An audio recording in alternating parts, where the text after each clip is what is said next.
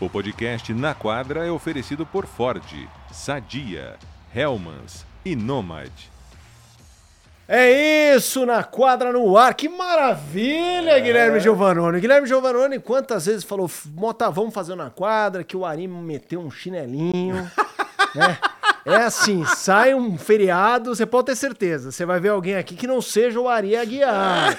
E o Gui, ele tava lamentando aqui nos bastidores. Tô brincando. É, do, da lamentação, a parte do Ari é verdadeira.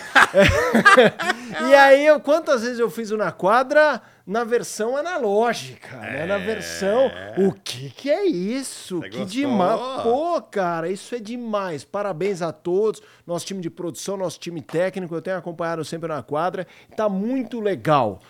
É o primeiro do ano? É o primeiro do então, ano. Então, bom ano para você, Gui. Bom ano a todos. Bom ano, Fê. Bom ano aos amigos aí, fã da, do, do esporte, fã da NBA.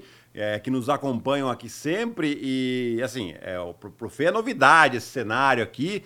É, mas tá, tá bem legal, assim, porque como gente, toda quarta-feira, às sete da noite, a gente tá aqui, a galera tá cada vez chegando mais aqui, Fê. Então, assim, é, tem um público fiel já que tá sempre aqui acompanhando a gente, fala com a gente também no YouTube. É, então tá, tá, tá crescendo esse público, é o que a gente quer, né? Porque daí a gente já faz também um esquenta pra rodada dupla que tradicionalmente a gente tem às quartas-feiras né? Quartas-feiras. Isso. Hoje, inclusive, New York Knicks Chicago Bulls. Sim. E temos também Lakers e Miami. A final da bolha, hein? É isso, a final da bolha. E quase né, a gente teve o ano passado o Miami na final e o Lakers caiu na final de conferência, né? Então estamos falando de dois times que avançaram, mas tiveram seus problemas. A gente já vai falar sobre esses duelos, né? Sobre esses confrontos de quarta-feira, mas tem bastante coisa para a gente comentar. Inclusive, quando falarmos de Knicks e Chicago, até falar sobre a troca que envolveu o New York Knicks e o Toronto Raptors.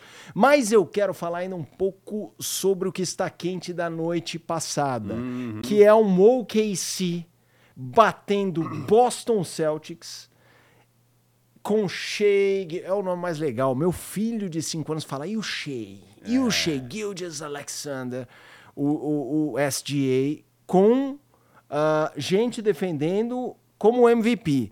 E eu acho que o debate é absolutamente real. Eu ainda acho que o Embiid estava jogando mais esse ano do que quando ele ganhou ano passado. Também acho. Mas para mim são os dois melhores jogadores individuais da temporada. O Jokic continua sendo impactante. o, né? o Jokic. É que virou rotina, né? Ele errou, eu vou falar aqui, nos últimos três jogos, na última semana, ele errou três arremessos. É isso. Não é em cada jogo, não.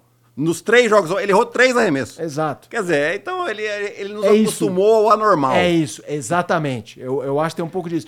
Mas, mas o que eu acho impactante é, primeiro que em relação ao Denver do Jokic, eu acho que o time está um pouco mais fraco que o ano passado, assim, mais é, curto, né? O cobertor é. mais curto e o que ainda aumenta o que faz o, o Jokic, mas é inegável que o Embiid é um absurdo e o Shea é um fator protagonista ele já é, mas um fator novo de ser top 3 da liga é. pelo, pelo menos.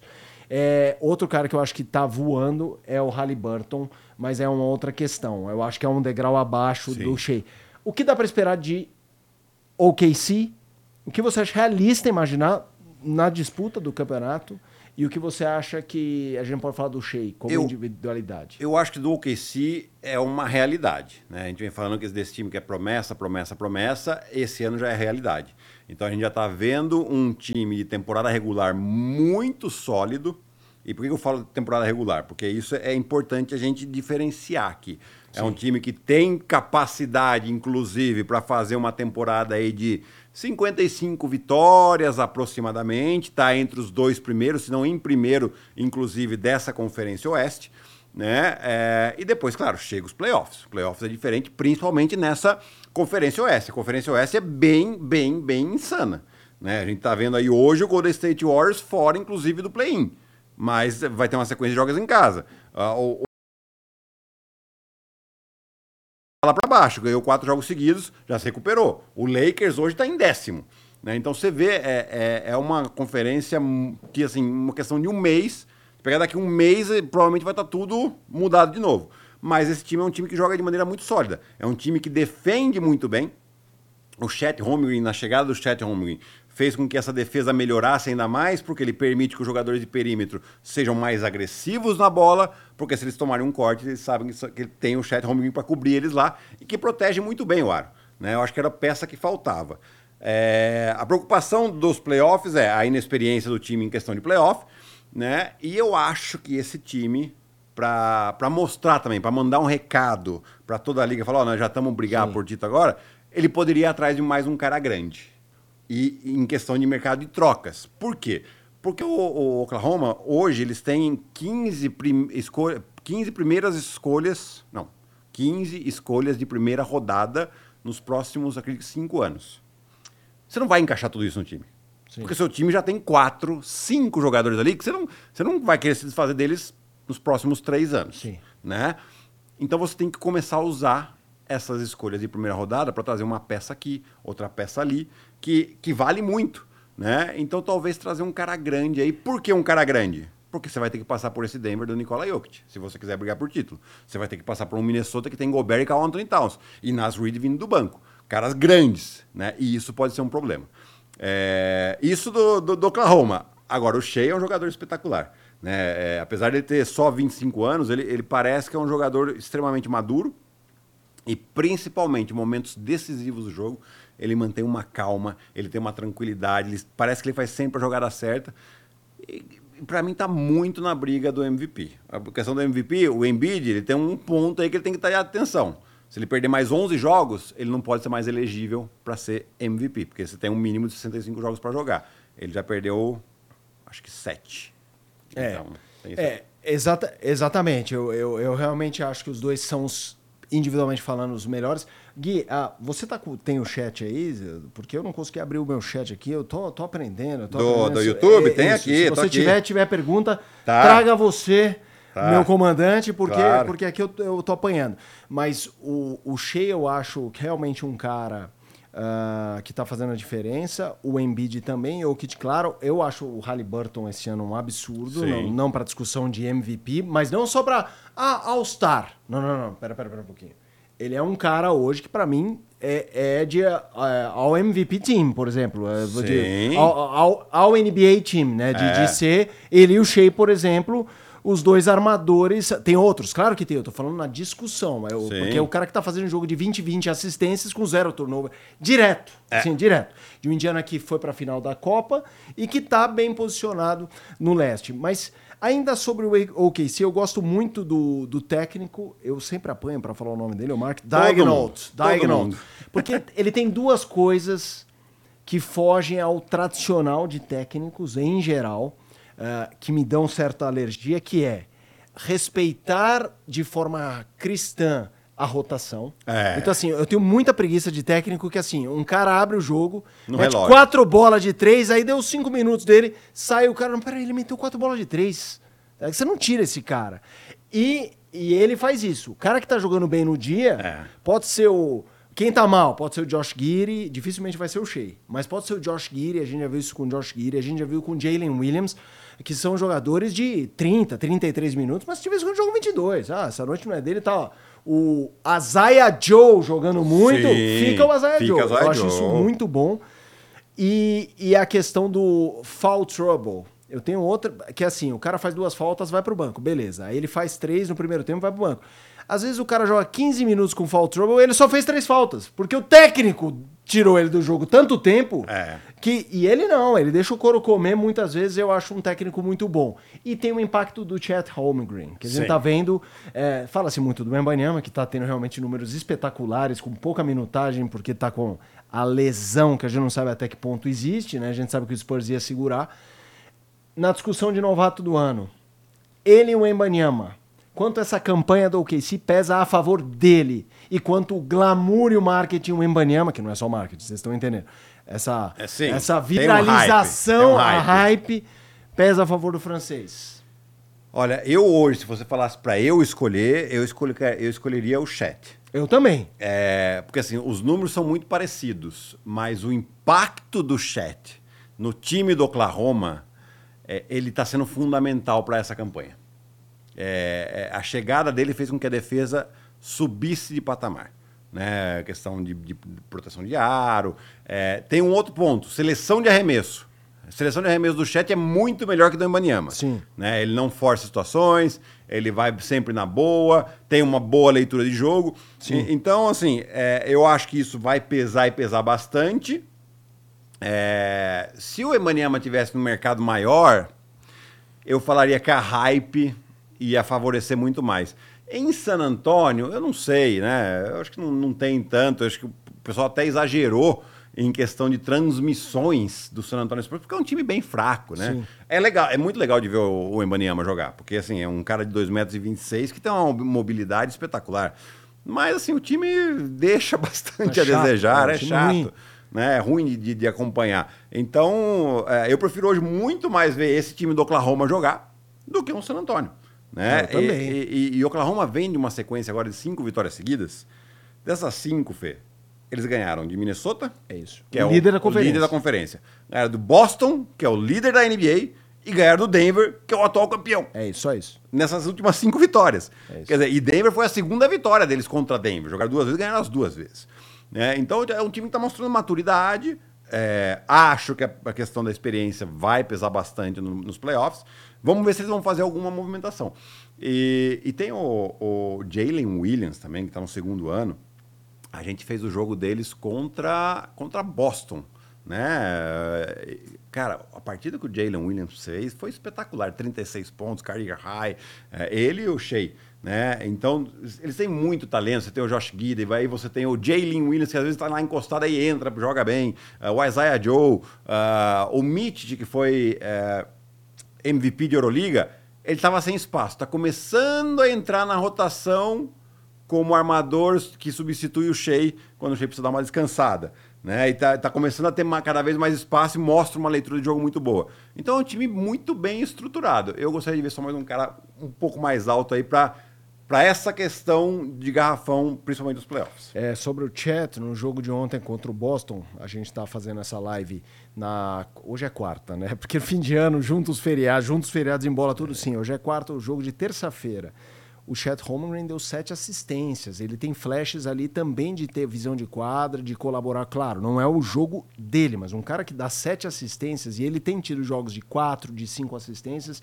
Então ele não é só um jogador de, de garrafão e, como disse o Gui, com ótimos índices de aproveitamento de arremessos, não só de quadra, né, que É. poderia ser só bandeja ou enterrada, como de três. O índice de três pontos, nesse jogo contra Boston, ele chutou cinco bolas, meteu três, 60% de aproveitamento. Enfim, esse é o OKC que está fazendo realmente uma grande temporada. O Gui, ah, a gente tem algumas coisas para falar e daqui a pouco dos jogos dessa quarta-feira. Eu queria que você falasse um pouquinho sobre. Vamos para o leste. Tá. Ah, Milwaukee Bucks. Porque o Milwaukee faz uma campanha boa, o Boston é a melhor campanha da NBA. O Milwaukee é o segundo ah, do leste. E se estivesse no oeste, seria. É a terceira melhor campanha geral. Isso. Então não dá para dizer que é uma campanha ruim, é uma boa campanha. Tinha gente no começo já panicando com a história do Lillard e do Yannis, porque os primeiros jogos foram ruins, mas a defesa vem sendo criticada. Embora tenha ali o Brook Lopes que protege bem o aro, sempre com ótimos índices de toco e tudo mais, mas isso não quer dizer tudo, muito pelo contrário. É. Como é que a rotação titular a gente tem? O Lillard, né, o time titular Lillard, Malik Beasley, o Middleton, o Yannis e o Brook Lopes. E do banco a gente tem alguns jogadores importantes, Bobby Portis, mas tem muita lesão também, o Pat Connaughton Sim. ah, tá tendo problema de lesão e tudo mais. Ah, o Jay Crowder tá fora. Como é que você tá vendo isso pensando lá na frente? Às vezes o problema defensivo não acusa tanto na temporada, É. mas vai ser o calcanhar de Aquiles num playoff. É, eu acho que eles estão com um problema sim. É, é, eu acho que a maneira com que o Adrian Griffith tem usado o Brook Lopes, ele continua defendendo muito bem o aro, é, mas muitas vezes ele acaba defendendo um homem grande que arremessa de fora. O que, que isso provoca nele? Faz com que ele tenha que sair do garrafão. Sim. Né? É, eu acho que o, o Adrian Griffith, uma das coisas que ele pode fazer é colocar o Brook Lopes para defender o pior chutador independente da posição. O pior chutador do adversário. Por quê? Porque daí ele fica mais na ajuda, é, ele não é tão cobrado, ele não tem que fazer tanta movimentação, não tem que sair tanto desse garrafão, e, ele, e aí ele faz essa proteção de aro muito bem. Né? Não é tão atacado assim, ele pode ser uma ajuda mais agressiva. Né? No último jogo que nós fizemos deles, uh, não está me fugindo agora quem foi, mas uh, uh, o adversário atacava sempre ele em situação de pick and roll. Ele acabava protegendo, protegendo, ia indo para trás e os caras criavam vantagem a partir dali. E o outro ponto é a questão da rotação defensiva. É, o jogador que está marcando e coloca um pouco mais de pressão na bola, ele toma um corte e não chega ninguém. Quer dizer, então precisa melhorar isso muito. Não tinha esse tipo de problema. Ah, a saída do Drew Holiday não impacta isso? Impacta, claro que impacta. Mas não é só isso. Não é só isso. Um jogador só não impacta toda a rotação de uma equipe. Eu acho que é um ponto que eles têm que melhorar urgentemente. E aí, Fê, eu acho que essa questão da, da Conferência Leste, ela, ela engana bastante, porque é claro que tem uma diferença de níveis. A gente vai pegar ali os três, os quatro primeiros da Conferência Leste, eles estão um pouco acima. Né? Então, Boston, Milwaukee, Filadélfia, Miami. São times que realmente podem chegar e brigar pelo título. Mas depois, os outros times eles estão um nível mais abaixo em relação ao equilíbrio que tem na Conferência Exato. Oeste. Né? Então, dentro da conferência, os times jogam mais entre si. Fora de conferência é um jogo fora, um jogo em casa. Então, o, o Milwaukee ele tem mais jogos tranquilos, entre aspas, aqui dentro da conferência. Por isso permite ele estar tá lá em cima hoje na, na, na, Conferência Leste. Mas eu acho que ele tem que se preocupar e pensar lá na frente, pensar nessa questão do, dos playoffs tem tempo para se acertar até lá? Lógico que tem. Ainda tem mais uh, três meses e meio de temporada regular, né? Para eles se acertarem aí. Mas uh, o tempo passa, né? Já, já foram quase, já foram praticamente dois meses de temporada regular e você precisa é, não se ver a evolução que se esperava dessa defesa. O ataque melhorou.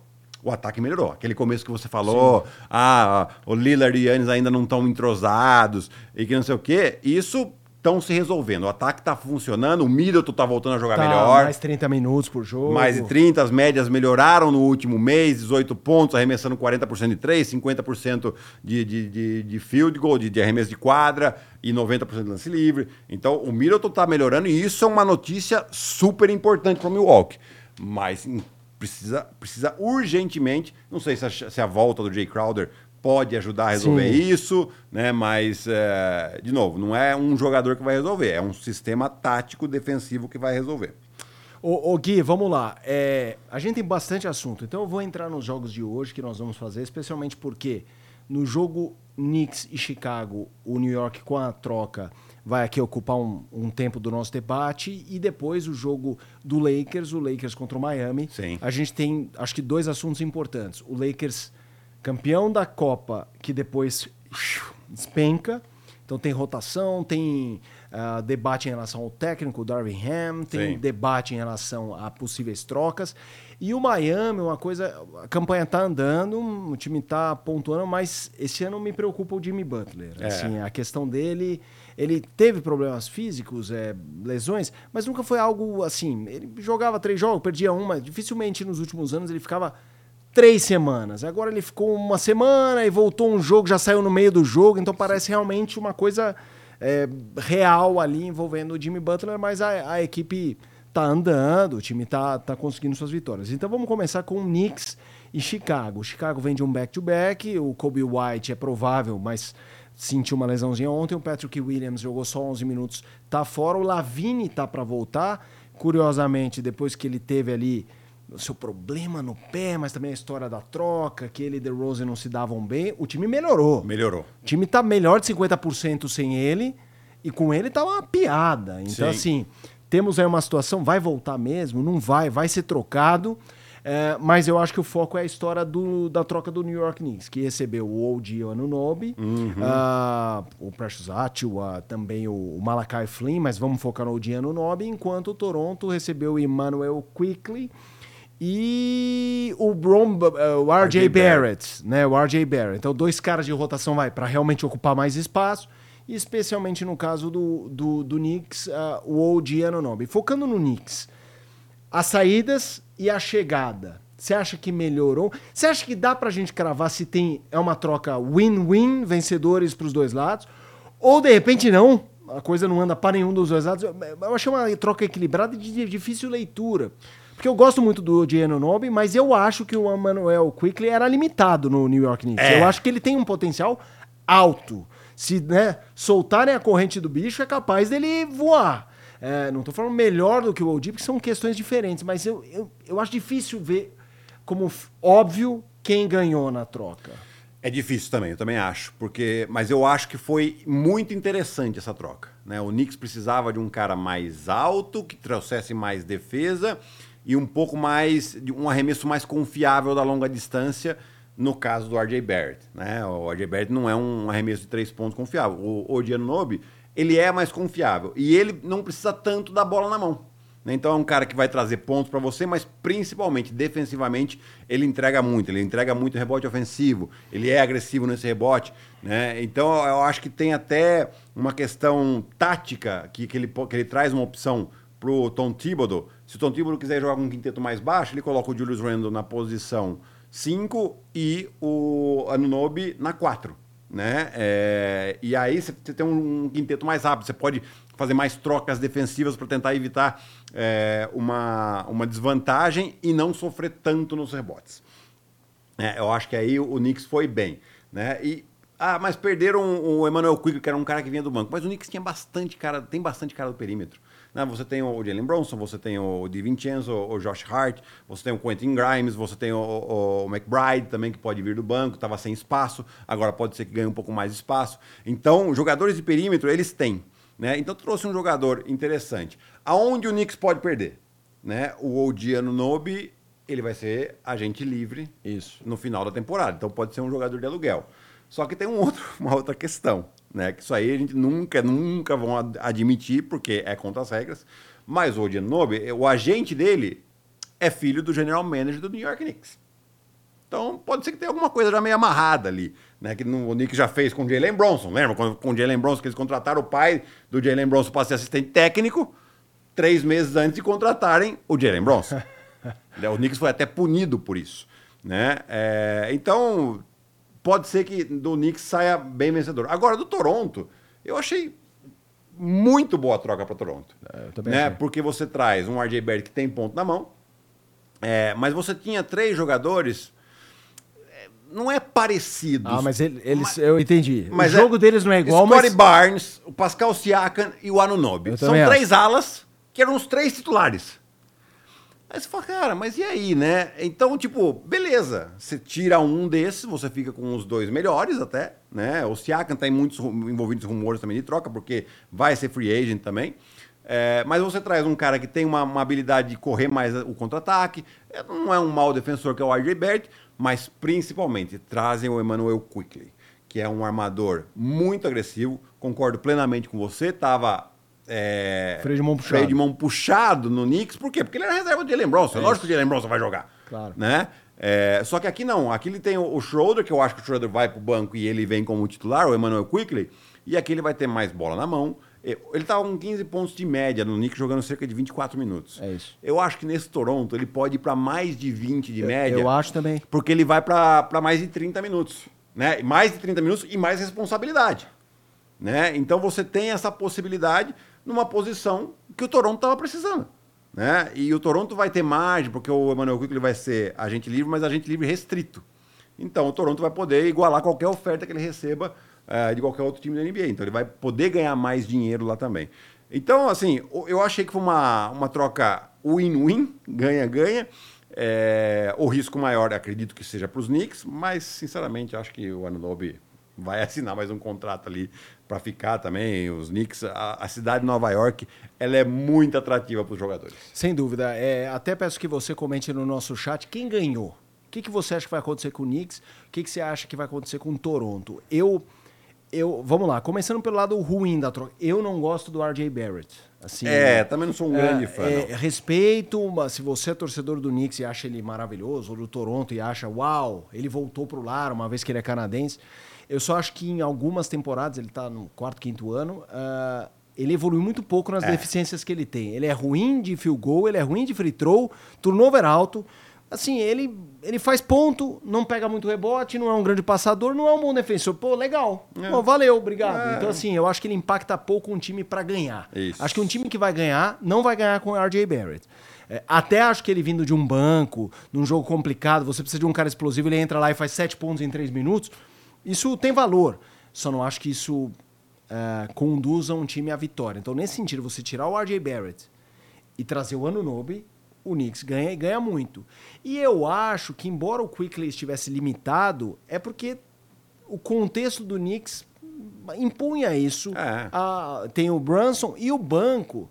Uh, ele tem três alas armadores assim com, com potencial, que é o, o Josh Hart, o Dante DiVincenzo e o Quentin Grimes. Então, assim, uhum. beleza, você tem ali uns caras. Tudo bem que agora o McBride, que é um pouco mais limitado, um jogador mais baixo, é o reserva imediato para armador, posição 1. Mas, cara, eles têm ali um time que eu acho que ficou bem competitivo, melhorou nesse sentido.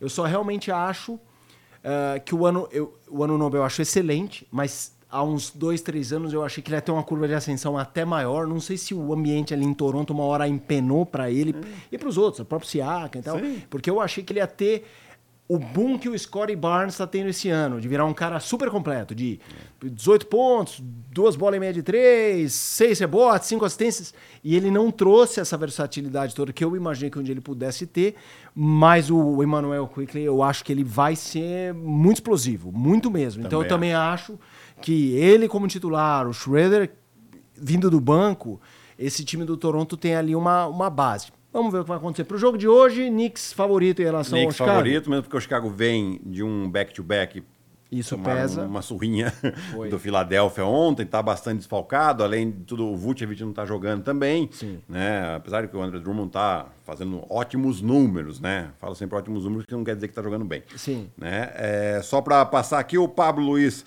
falando que o New York ganhou, que o Odi é defensor de elite, já teve impacto Sim. no primeiro jogo, mesmo tendo sido ejetado. Ele não foi ejetado, ele saiu com seis faltas, é diferente, tá, gente? É, e o New York Knicks ganhou do Minnesota, melhor time da Conferência Oeste, no dia 1 de janeiro, jogo às 5 da tarde, às 3 da tarde lá em Nova Esse York. Esse jogo que a gente tá vendo os melhores momentos. É, né? exato. É, tem aqui também o, o, o, o Mr. Marston participando, Vinícius Casimiro também, é, o Cigano também mandando mensagem, a galera tá acompanhando aí, todo mundo na expectativa desse jogo é, New York, New York Knicks e Chicago Bulls, que vai ser às 10h30 na ESPN 2, né? E depois à meia-noite a gente tem Lakers e Miami na ESPN 4 e no Star Plus, os dois jogos no Star Plus também. Né? Então vai, vai mandando sua mensagem aqui, a gente vai, vai lendo. Estamos recebendo bastante mensagem aqui, viu, Fê? Então, conforme for dando para a gente mandar, é, é, falar das mensagens aqui, a gente vai falando também. Teve, eu, eu não estou achando quem mandou aqui, mas falou perguntando do Lonzo Ball e tal. É, porque saiu um, uma, um boletim, né? Não é um boletim médico, mas enfim, falando que ele está evoluindo nas dores e tal. E a leitura que eu vi nas redes sociais de torcedor era como algo muito positivo que ele poderia estar próximo a um retorno. E depois lendo o noticiário, isso não parece ser verdade. Parece não. que houve uma evolução na condição geral do joelho, mas que isso a ele voltar, é, ele inclusive está naquela cláusula que o time Esqueci o nome da cláusula, que é quando o cara perde a temporada inteira. Pra, é. Exception, alguma coisa exception para pagar menos. É, tudo bem que isso tem a contramão de volta e tal. Foi o que aconteceu com o Mitch Robinson, inclusive, Mitch Robinson no Knicks esse ano. Isso. E tem gente achando que ele pode voltar em algum momento. Eu não entendi muito isso, mas enfim. É, só que tem gente que trata o, o, contexto do Loso como quase irreversível para é. basquete, o que é uma pena, porque. É é, eu acho que o, o, o, Chicago fez alguns movimentos errados né, para montar esse time. Sobre isso de jogadores não vencedores, o Lavigne, por exemplo, é um cara de números, mas eu não acho ele capaz. Ele tem nove temporadas na NBA e um playoff. Então, assim, é, um cara muito fora da curva não vive uma situação dessa. E, e o, quando o Lonzo tava, o Chicago tava muito positivo. Então, ele tem impacto defensivo. Eu acho que o grande pecado desse projeto é o que aconteceu com o Lonzo. A gente não sabe o que ia ser Exato. esse time com o Lonzo bom. Porque exatamente onde o Chicago mais sofreu no ano passado e no início da temporada a questão do armador. É. E aí você joga com o Zach Lavine e o Demar, você não tem um armador de ofício. É isso. Aí o que acontece? Quando o Zach Lavine se machuca, o Kobe White ganha protagonismo. E ele começa a jogar muito bem. Quem ganhou mais protagonismo também? Patrick Williams. Então você tem um jogo, um, um, jogo mais balanceado, com um armador que coloca a bola na mão de todo mundo, a é bola roda. E, e, aí o time joga melhor. É isso. Né? Ah, Kobe White é melhor que o Zach Lavine? Não acho. Mas eu tô contigo. Eu acho que o Zach Lavine, talvez ele precisa provar um pouco mais que tipo de jogador ele é. Hoje, para mim, não é um jogador que, que muda uma franquia. Também acho que não. A não ser que ele vá ser a terceira opção. O pessoal falar do Lakers, ah, o Lakers vai atrás do Zach Lavine. sinceramente, não sei se é uma boa. Eu né? também acho que não. Mas, mas você vai trazer um cara que tem potencial de, de arremesso de fora tal. É, mas você vê o Kobe White, só o Kobe White, você imagina, o Lonzo Ball é, era, é melhor que o Kobe White se ele tivesse em quadra. Sim. Por isso que eu falo, quando o Lonzo Ball estava jogando, o time jogava bem, mesmo com o Zach Lavine e DeMar DeRozan. Né? Então, a falta de um armador, às vezes, é, machuca demais o time. É isso. Eu acho que o- a grande demonstração para isso é a gente pegar os últimos times do Mike Conley, que é, um veterano, é um cara que você pode falar assim, nossa, mas ele ainda tem lenha para queimar. Ele estava no Utah ano passado, quando ele estava lá, o Utah com um time completamente em reconstrução, chegou a ter índice positivo, acima de 50% e Sim. tal. Aí ele foi trocado pro Minnesota e olha o que tá acontecendo com o Minnesota. Assim, é óbvio que o Anthony Edwards está jogando muito, mas tira um armador, coloca Mas o ele- D'Angelo Russell, como era o ano passado. Ele foi o ponto de virada. É isso. Porque o, o Minnesota ano passado jogava mal o ano inteiro, começou a jogar melhor quando o Mike Conley chegou. E hoje, e, e olha a temporada que eles estão fazendo esse ano. Né? Ele mudou, ah, e, e assim, sem dúvida. Anthony Edwards é o cara do time, Carl Anthony tá super importante, Rudy Gobert tá fazendo uma temporada espetacular. Tudo isso porque o Mike Conley tá lá. Ex- Exato. Então, vamos falar do time que é o jogo seguinte, protagonista do jogo seguinte, que tem um armador que era do Minnesota, que tá fora nesse jogo, o segundo jogo fora do DeAngelo Russell, que é o Lakers, que vai enfrentar o Miami. Lakers, eh, Gui, que faz uma campanha ok, ganha a Copa, mas depois da Copa chegou a ficar um de cinco, aí ganha um jogo, perde o outro, e me parece um barquinho não desgo 100% desgovernado, mas a coisa deu uma empenada, porque eles mudaram a rotação no começo, aí era o DeAngelo Russell, o Prince, o Reddish, LeBron e o Anthony Davis, e aí o, Dar- o time começou a perder, o Darvin Ham começou a tirar minutos do DeAngelo Russell, que pra mim entra na classificação Lavin, assim, desses jogadores faz 20 pontos, 9 assistências, mete 5 bolas de treino em Tem 3 números. minutos. Mas você não vê o time dele ser impactante. É, com ele, assim, em quadra. O Minnesota recentemente foi pro playoff e com ele o- há dois anos e ele saía da rotação, botava um reserva, que eu nem me lembro quem é, McLaughlin, sei lá, e, e o time jogava melhor. É, O que, que você tá achando do Lakers? Lakers que tem bastante rumores de troca, você citou o Lavine, outro que tá muito aquecido é o Dejante Murray do Atlanta. Só que daí parece que pedem o Reeves e o Lakers não quer abrir mão do Reeves. Ao mesmo tempo eu não entendo a utilização do Reeves, porque ele vem do banco joga 26 minutos. Aí eu olho assim, o box score do, do, do Lakers, Reeves, que claramente é um dos jogadores mais impactantes do Lakers, com 26 minutos, aí, Hashimura 20. É, Reddish 25, Prince 24. Eu falo, cara, quando chegar no playoff, a gente sabe que o Reeves vai jogar 33. Os caras vão jogar 4, 5. E na o final Vanderbilt da... vai jogar 5. É isso, na final da Copa o Hashimura jogou 4. Então, assim, eu, eu não consigo entender. Este, é isso que eu falei que eu gosto do técnico do OKC. Eu não gosto de alguns da NBA que fazem isso. Você fala, cara, esse cara é mais impactante. Geralmente o plus-minus dele é mais 7, mais 5. Você vê todas as métricas americanas, eles são ótimos É. nisso. O cara é impactante. Ele joga menos pra jogar 3, 4. Que, pô, não tira um minuto de cada um e bota pra 30, tá tudo certo, Exato, entendeu? exato. É, por que, que você tá achando? Por que deu essa empenada no Lakers? Eu acho que teve uma ressaca, teve uma ressacona, só que tá durando muito essa ressacona. Né? Porque tem- o Indiana também teve a ressaca deles lá, mas o Indiana já voltou no prumo. o, o Lakers não. O Lakers, desde a final, são três vitórias e oito derrotas. Começa a preocupar. É defesa caiu muito a qualidade da defesa. É, eu acho até que o Darwin. Eu sou. Eu tô de acordo contigo aqui. Eu não sou um grande fã do D'Angelo Russell também. Mas ali eu vejo ele usando o D'Angelo Russell um pouco como bode expiatório. Né? No momento que ele coloca o D'Angelo Russell pro banco, ah, vou resolver os problemas aqui. É, e é. não resolveu. Né? Você tem que. é, eu acho que né, você pode usar como opção, mas aí você tira o D'Angelo Russell e você coloca o Vanderbilt. Aí a defesa do adversário vai se fechar, porque o Vanderbilt não tem arremesso. Sim. Né, Você precisa também pensar como é que você vai fazer. Ah, vou tirar só por tirar? Não, então coloca o Austin Reeves. Tá? Coloca o Austin Reeves titular. Deixa o D'Angelo Russell vindo do banco. É, deixa ele ter os, os arremessos dele enquanto o LeBron tá no banco, enquanto o Anthony Davis tá no banco. Né? Então eu, acho que o Dervin Ham ele tá um pouco perdido. Ele tá- não tá sabendo muito o que fazer, como conduzir esse time. Né? E, e acho que ele tem que é, talvez enxugar um pouco.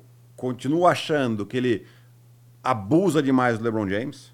Abusa demais. A minutagem. A minutagem. Eu também tô achando demais. E ele, isso que eu não entendo no técnico da NBA. No primeiro jogo ele falou: o LeBron, durante essa temporada, vai ter minutos, limitação de minutos. Sei lá, ele jogou 26. O jogo seguinte já foi 32, 35, é, né? É, e o Anthony Davis também, a gente já viu ele jogando um jogo meio man manquetola. A frase fala... do Mike Tyson, né? Todo mundo tem uma estratégia até tomar um soco no queixo. É né? No basquete, todo mundo tem uma estratégia até você perder três seguidas. Aí você pega isso aí, você joga no lixo, você volta tudo que você, aonde você se sente mais confortável.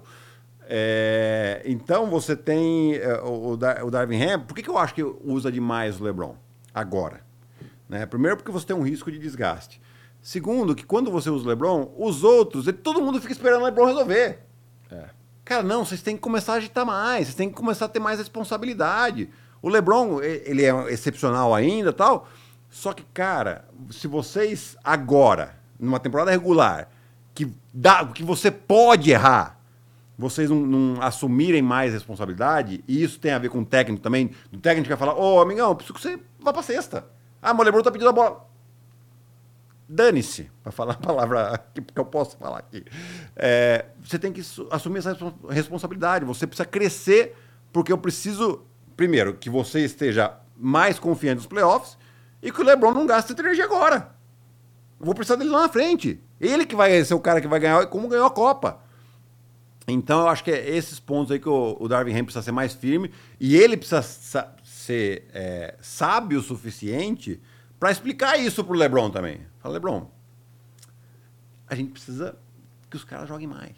Eu sei que você quer, você é competitivo, o cara tem essa mentalidade, mas assim, é, é campeonato que você quer ganhar? Então nós temos que usar essa estratégia e temos que ser fiel a ela, pensar no longo prazo que ela pode pagar.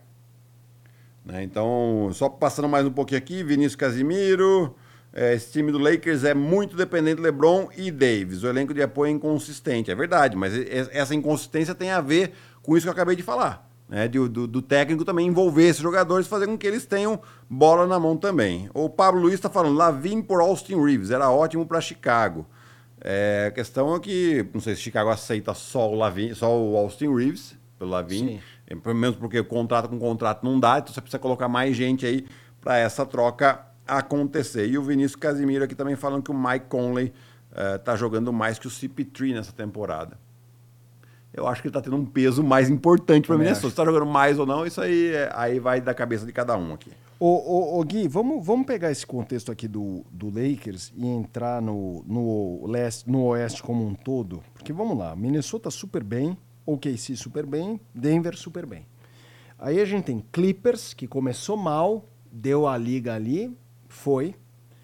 É, acho que colocaram Westbrook no quadradinho que ele tem que ocupar hoje, como um cara de banco e que entra ali 18 minutos para dar uma eletricidade. Tem um outro ponto também, Fê. É, é, é, eu até converso, falo com a Gabi, né, no nosso podcast lá. É, acho que tá, tem que estar tá escrito no quadro, antes da preleção, assim, ninguém vai arremessar mais bola que Kawhi e Paul George. Sim, também acho.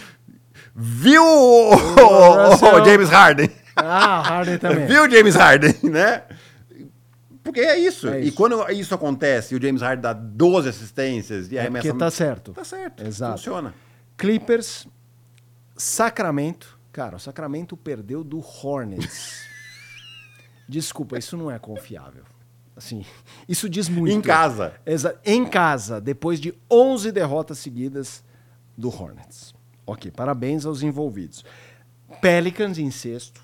E aí a gente entra no que disse o Gui no começo do programa sobre a referência do leste e do oeste ser diferente. Um quinto, sexto lugares do leste representam quase um décimo primeiro do oeste, né? Que é assim, aqui é uma briga de faca. Hum. Que olha só, o Pelicans em sexto, o Dallas já caiu para patamar de play-in, Tava é. super bem, já caiu. E eu acho que o Doncic preocupa, porque a gente vê que ele tá com aquele problema na perna, né, na coxa. É, você vê que ele às vezes está sentindo, foi poupado num jogo. Phoenix em oitavo. Houston fazendo uma campanha incrível. Nosso Xangu, a gente fala do Xangu um tempão. É. Não, porque a defesa, meu amigo. Vai passear, né, meu amigo? Olha o que o Xangu tá fazendo. Lakers em décimo.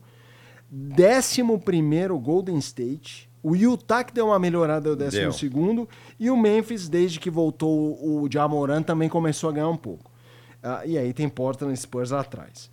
O que, que você acha definitivo aqui da gente cravar como rótulo? Então vamos lá.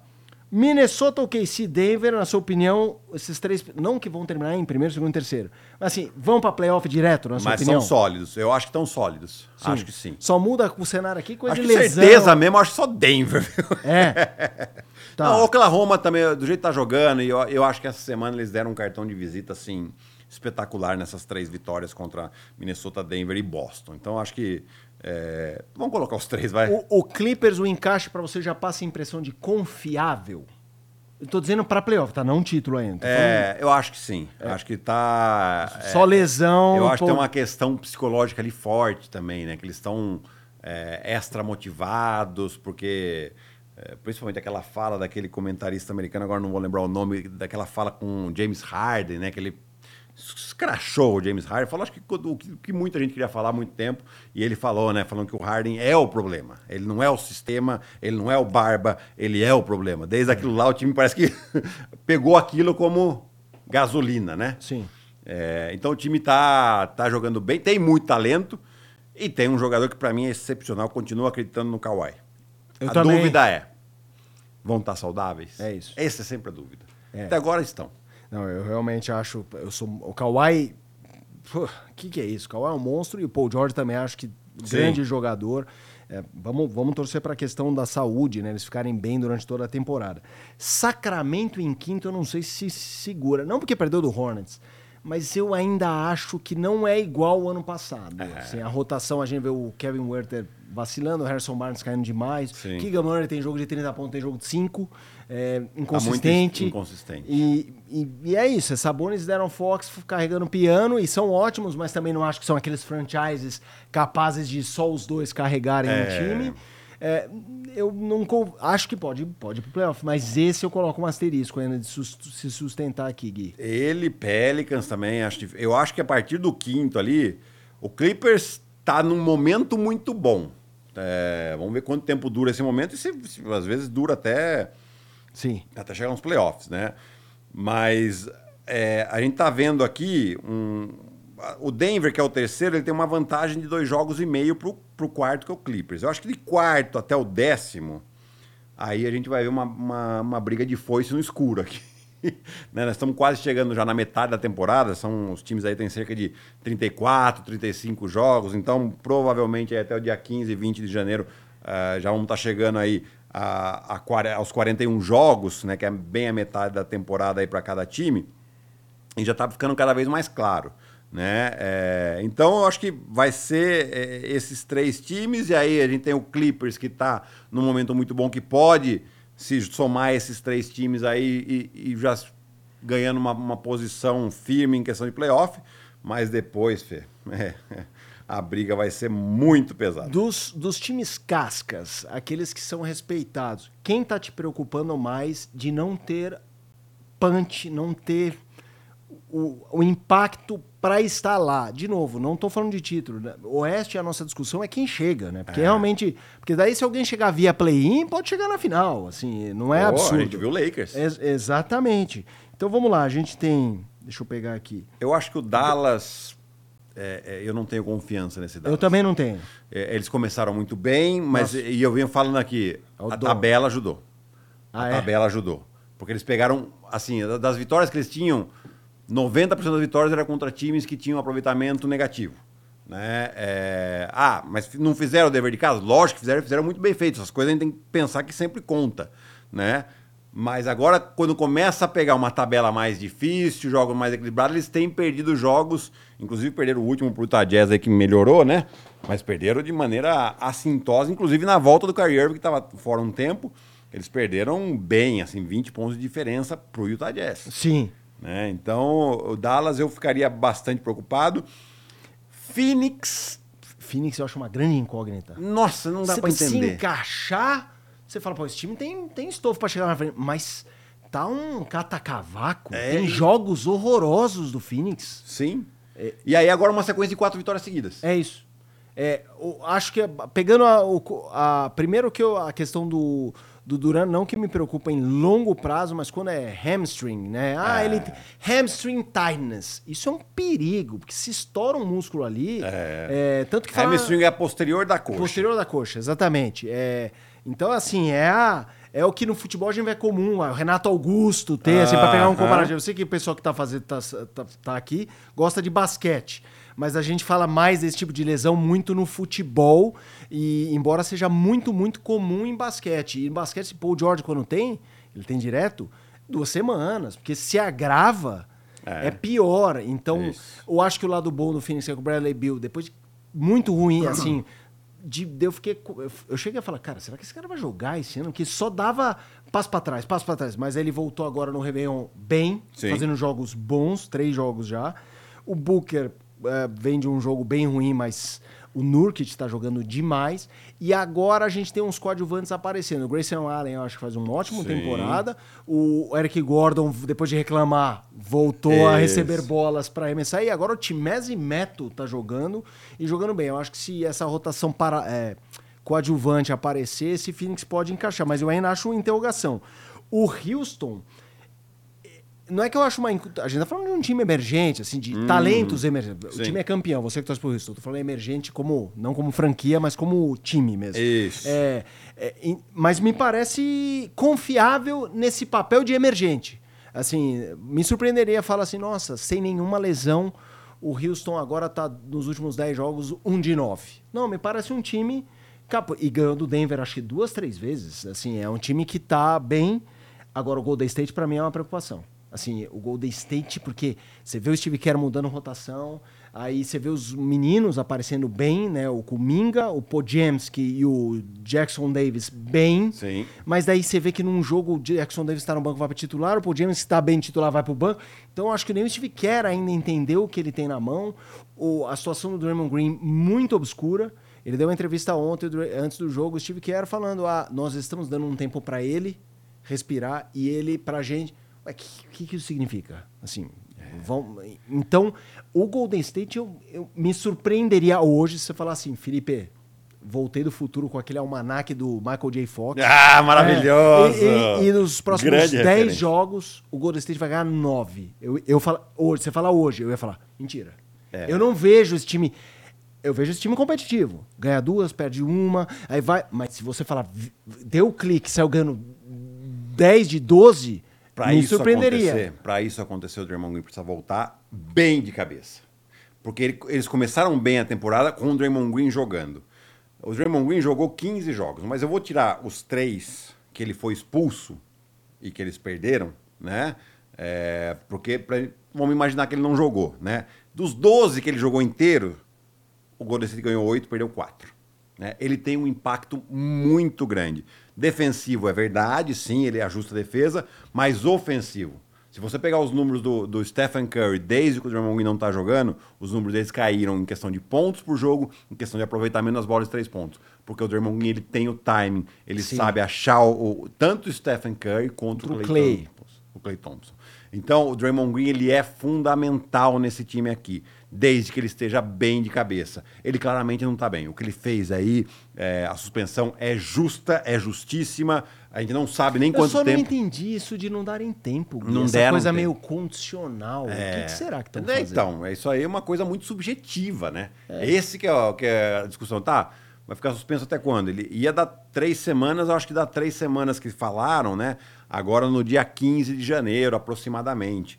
Mas a, a- NBA não vai falar mais nada? Vai ser só isso? Vão ser 13 jogos que ele vai ficar fora e tá tudo bem? Né? Não sei se, se é a melhor mensagem que você passa para a liga, se os outros clubes, se os outros times vão ficar satisfeitos com essa, com essa punição. Né? Então é, é- é importante a gente falar. E o Andrew Wiggins também, vindo do banco, não está jogando bem. Eu acho que tem alguns fatores ali. Essa rotação, o, o Steve Kerr está tentando, está tentando achar uma rotação ideal. A única certeza que ele tem é o Stephen Curry. Do resto, todo mundo tá na corda bamba ali agora. Né? É, eles têm uma sequência de jogos em casa agora. Eles têm que. Tudo bem, é, você tem que ganhar esses jogos. Amanhã eles jogam contra Denver em casa. Eles fizeram um bom jogo no Natal contra Denver jogando fora. Né? Acabaram perdendo, mas fizeram um bom jogo. Seria um ótimo sinal, uma vitória aqui. Né? E daria confiança para a equipe. Mas hoje, sem o Draymond Green, é esse, esse time aí, de 50%, um pouquinho abaixo, nessa Conferência Oeste. É, eu, eu, eu realmente quero ver o que vai acontecer com esse Golden State. Acho que esse Oeste tá demais, porque nos últimos jogos é isso. O Utah melhorou. Assim, é. O Portland não para playoff, mas do time que era saco de pancada, vai roubar a vitória aí nesse bolo. O Scott Henderson deu uma melhorada. O Anthony Simons voltou, agora tá aí né, do, com doença. Com gripe, né? Que tá é. com gripe, tá afastado, mas já tá para voltar. Então pode ali roubar vitórias que não estava roubando destes candidatos. Para a gente arrematar, Gui. Uh, a NBA, em relação a, a notícia, uma coisa, eu não gosto de duas coisas, né? Eu acho o noticiário em geral frágil sobre lesão. Então, por exemplo, falando do Hornets, só como exemplo, tá? Porque o Hornets não merece uma linha nesta live de hoje. O Mark Williams, o pivô, ele está a 11 jogos sem jogar e em todas ele ganhou a, a, a definição de doubtful, ou seja, duvidoso. É. Cara, se ele está duvidoso a 11 jogos, é porque ele não estava duvidoso no primeiro jogo que ele ficou fora. Ninguém fica duvidoso para não jogar 11 é. jogos, entendeu? Então, é, isso, isso para mim era algo não que a liga tem que punir, mas tem que ter uma transparência. Um entendeu? pouco maior. Mas, tipo, qual a lesão das pessoas? Tem gente. Assim, uh, o Andrew Wiggins, no ano passado, teve um problema pessoal dele. Eu não acho que a vida pessoal de ninguém tem que ser exposta. Sim. Mas ficava assim, vai voltar. Não, tá afastado do time, não, sei lá, dois, as pessoas não sabem. Então, isso é uma, mas uma coisa que eu acho muito interessante é como esse mercado de trocas ele é sigiloso, ele é silencioso e a troca que todo mundo acha que vai acontecer não acontece e vem umas. Nada a ver. O Emmanuel Quickly não sabia que ia ser trocado. Não. Então, assim, isso eu acho. E, então a gente está vendo rumores que nenhum pode se confirmar. É, e, Mas o que, que você acha que pode acontecer? O, então, o que, que você acha que precisa acontecer? Os rumores. Que é, agora vai crescer isso. Principalmente sempre envolve ou Lakers ou Knicks. Né? Porque falou um jogador que vai ser trocado, ah, o Embiid talvez peça para ser trocado. O Knicks tem interesse. É a primeira coisa que aparece. né? Ah, o Jamoran talvez não fique. O Lakers vai, o Lakers vai atrás. Né? Então você pega sempre Lakers e Knicks, porque também são os mercados maiores, né? são as cidades maiores, onde a imprensa é mais agressiva nesse sentido de querer é, ter um furo de notícia, de querer dar notícia primeiro e tal, né? de querer trazer um rumor, alguma coisa. Então sempre tem esses rumores. Mas eu acho que uh, o Golden State pode ter uma troca né? Exato. E quem seria? Eu, eu acho. O, o, pessoal fala. Não, eu acho que o. Os moleques. O Wiggins. Ah, o Wiggins. O Wiggins pode Eu não acho que vão trocar o Clay Thompson. Sim. É, não, vão, não vão dar essa saída para ele. Eu também acho. Talvez eu até acho que podem não renovar. Exato. Mas exato. isso é mais respeitoso. Exatamente. Né? Não acho que não vão fazer isso com ele. Né? Mas um, um Andrew Wiggins da vida, com algum garoto aqui, outro ali, eventualmente possa ser. Claro. Uma troca que, que seja interessante se fala muito do Sacramento Kings também, que eles acham que eles precisam de Sim. mais um cara ali que seja mais confiável. E, e aí estão especulando o Lavine, e o Lavine a gente falou que não é tão impactante, não mas acho. o Sacramento é uma franquia que é capaz de comprar esse tipo de coisa, né? porque ela não é tão badalada que nem outras. Exatamente. O Miami estão sempre falando também, mas né. Eles precisam oferecer alguma é, coisa. O que né? eu acho que pode acontecer é o Cleveland Cavaliers. Né, Donovan fala, Mitchell? Tanto Donovan Mitchell quanto Jarrett Allen. Ah, sim. Né? Porque assim, se você se desfaz do, do Donovan Mitchell, né? Que sentido faz você manter o Jarrett Allen? Porque você está claro. dando um sinal claro que você vai para uma reconstrução. Que você vai dar o time nas mãos do Garland e do Ivan Mobley. Né? O que eu não acho, não acho necessariamente errado. errado. Não acho errado também. Né? Eu hoje Dependendo vejo, do que você recebe, né? Eu não vejo hoje Cleveland muito competitivo. Também acho que não. Né? É, então, talvez, para você não perder o Donovan Mitchell daqui dois anos a troco de nada, o Jarrett é a mesma coisa, então você já começa. Então aí, aí são jogadores que têm mercado. Né? Porque você pode ter um Donovan Mitchell no Knicks, que está sempre falando deles, mas no próprio Miami Heat, uh, no Filadélfia, não sei, não sei nem se seria o encaixe, mas pode sim, ser. Sim. Uh, e um Jarrett Allen, por exemplo, no Oklahoma City Thunder. Oklahoma tem as, as, todas aquelas escolhas que nós já falamos aqui. Sim. Cara, o Cleveland adoraria pegar, sei lá, três, quatro escolhas de primeira rodada e dar o Jarrett Allen. Pô, né? para ele seria ótimo. Eles fariam toda a reconstrução em volta desses dois jogadores. E, e, então, eu acho que essas são as principais que eu vejo que pode acontecer. Depois, claro, a chance de não acontecer nenhuma é enorme e de acontecer tudo o contrário que a gente não está nem imaginando pode acontecer também. Né? Porque é negociação, é tudo negociação. O, por exemplo, o Danny Ainge, ele já soltou que para trocar o Laurie Markkinen, que é um jogador interessante, Ele quer cinco escolhas de primeira rodada. Cara, eu quero ver quem é o maluco de dar cinco escolhas de primeira rodada pelo Laurie Markkinen. Por mais que ele tenha o valor dele. Né? Você tem que, colocar, tem que colocar alguns jogadores para dar uma equiparada no contrato, nos contratos. E aí sim você coloca algumas escolhas de primeira rodada. Mas cinco, é. eu acho exagerado. Também acho. É só, só agora que você citou o Jamoran, eu lembrei que quando eu elenquei o Oeste, eu, eu não, também não entendi, é, Siri. É, Siri, tá tudo bem? Siri, MVP. É. Quem você acha que é MVP? é, é, que é a, a reação. A reação. O, o, o, Memphis estava uma piada sem o Jamoran, muito Sim. fragilizado. Quando ele volta, o time passa a ganhar. É, você acha que dá. Tem muita temporada, mas o Oeste, o sarrafo é alto. Você acha que dá para reagir ou você acha que vão remar, mas não chegam? Eu acho difícil. Eu Deixa tinha feito essa conta é, quando ele voltou. Né? E quando ele voltou, era uma conta que eles teriam que vencer tipo 63% dos jogos que faltavam para ter uma campanha de 50%. É, só para ter uma ideia, o Lakers é o décimo, ou seja, o último do play-in, 50, 17 e 17. Uhum. O Memphis é 11 e 22, é 33%. É, exatamente. Então, é, dos jogos que faltavam dali em diante, né, do 26 jogo até o 82 eles precisariam vencer 60%, mais de 60% dos jogos para ter uma campanha de 50%. Né? Nesse Oeste, para um time que está sentindo falta aí do Steven Adams, uh, uh, que é um jogador importante, né? Até tô, tá, tá, me fugindo o nome do outro pivô reserva também que me machucou o tendão. O, Bra o Brandon Clark. Brandon Clark também não vai jogar, né? Então, é, perderam o Dylan Brooks, que você pode odiar o cara, mas o cara tem o seu valor. Claro. Ele está sendo muito importante lá no Houston. É, então, assim, teve uma, o Marcos Marques ficou fora alguns jogos também. Então, eu acho muito difícil. É possível? Lógico que é possível. A gente viu o que o Lakers fez na temporada passada. O Lakers na temporada passada começou 2 e 10. Né? E, e, ainda acabou em sétimo e foi para final de conferência. Então, uh, mas esse Memphis não é o Lakers do ano oh, passado. É, o Lakers, é, inclusive eu peguei aqui, quando voltou o Jamoran, ganharam quatro seguidas, Pelicans, Indiana, Atlanta e Pelicans, ou seja, times ok, médio, hum, bons, bons, bons, mas assim, nenhum dos top, mas bons, pelo amor de Deus. Aí pega o Denver, toma uma lavada, que ele de Amorã não joga. Não joga. Aí, Clippers, é, perdem.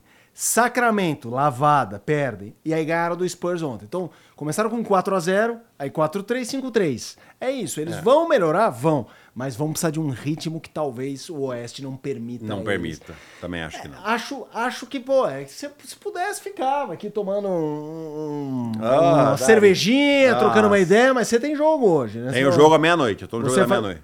Então, bom abraço, bom ano mais uma vez, que é sempre uma honra participar do Na Quadra, ainda mais agora nessa versão repaginada que tá ótima. Ficou demais, eu também adorei. Obrigado, foi obrigado pela companhia, foi sensacional. Um bom ano para você também. E espero você aqui mais vezes, viu? Só chamar, só chamar. Meu horário às vezes bate por causa do Sport Center, mas hoje eu tava no Futebol 90. é isso, vou, vou falar com a Gi, que manda na nossa escala isso. Gi, e coloca mais à tarde. É isso. Beijo a todos, um bom ano e bom basquete. Rodada dupla nesta quarta-feira e muita coisa para acontecer. A trade deadline é 8 de fevereiro, você tem um mês. Agora o bicho vai pegar. Tchau, tchau, pessoal.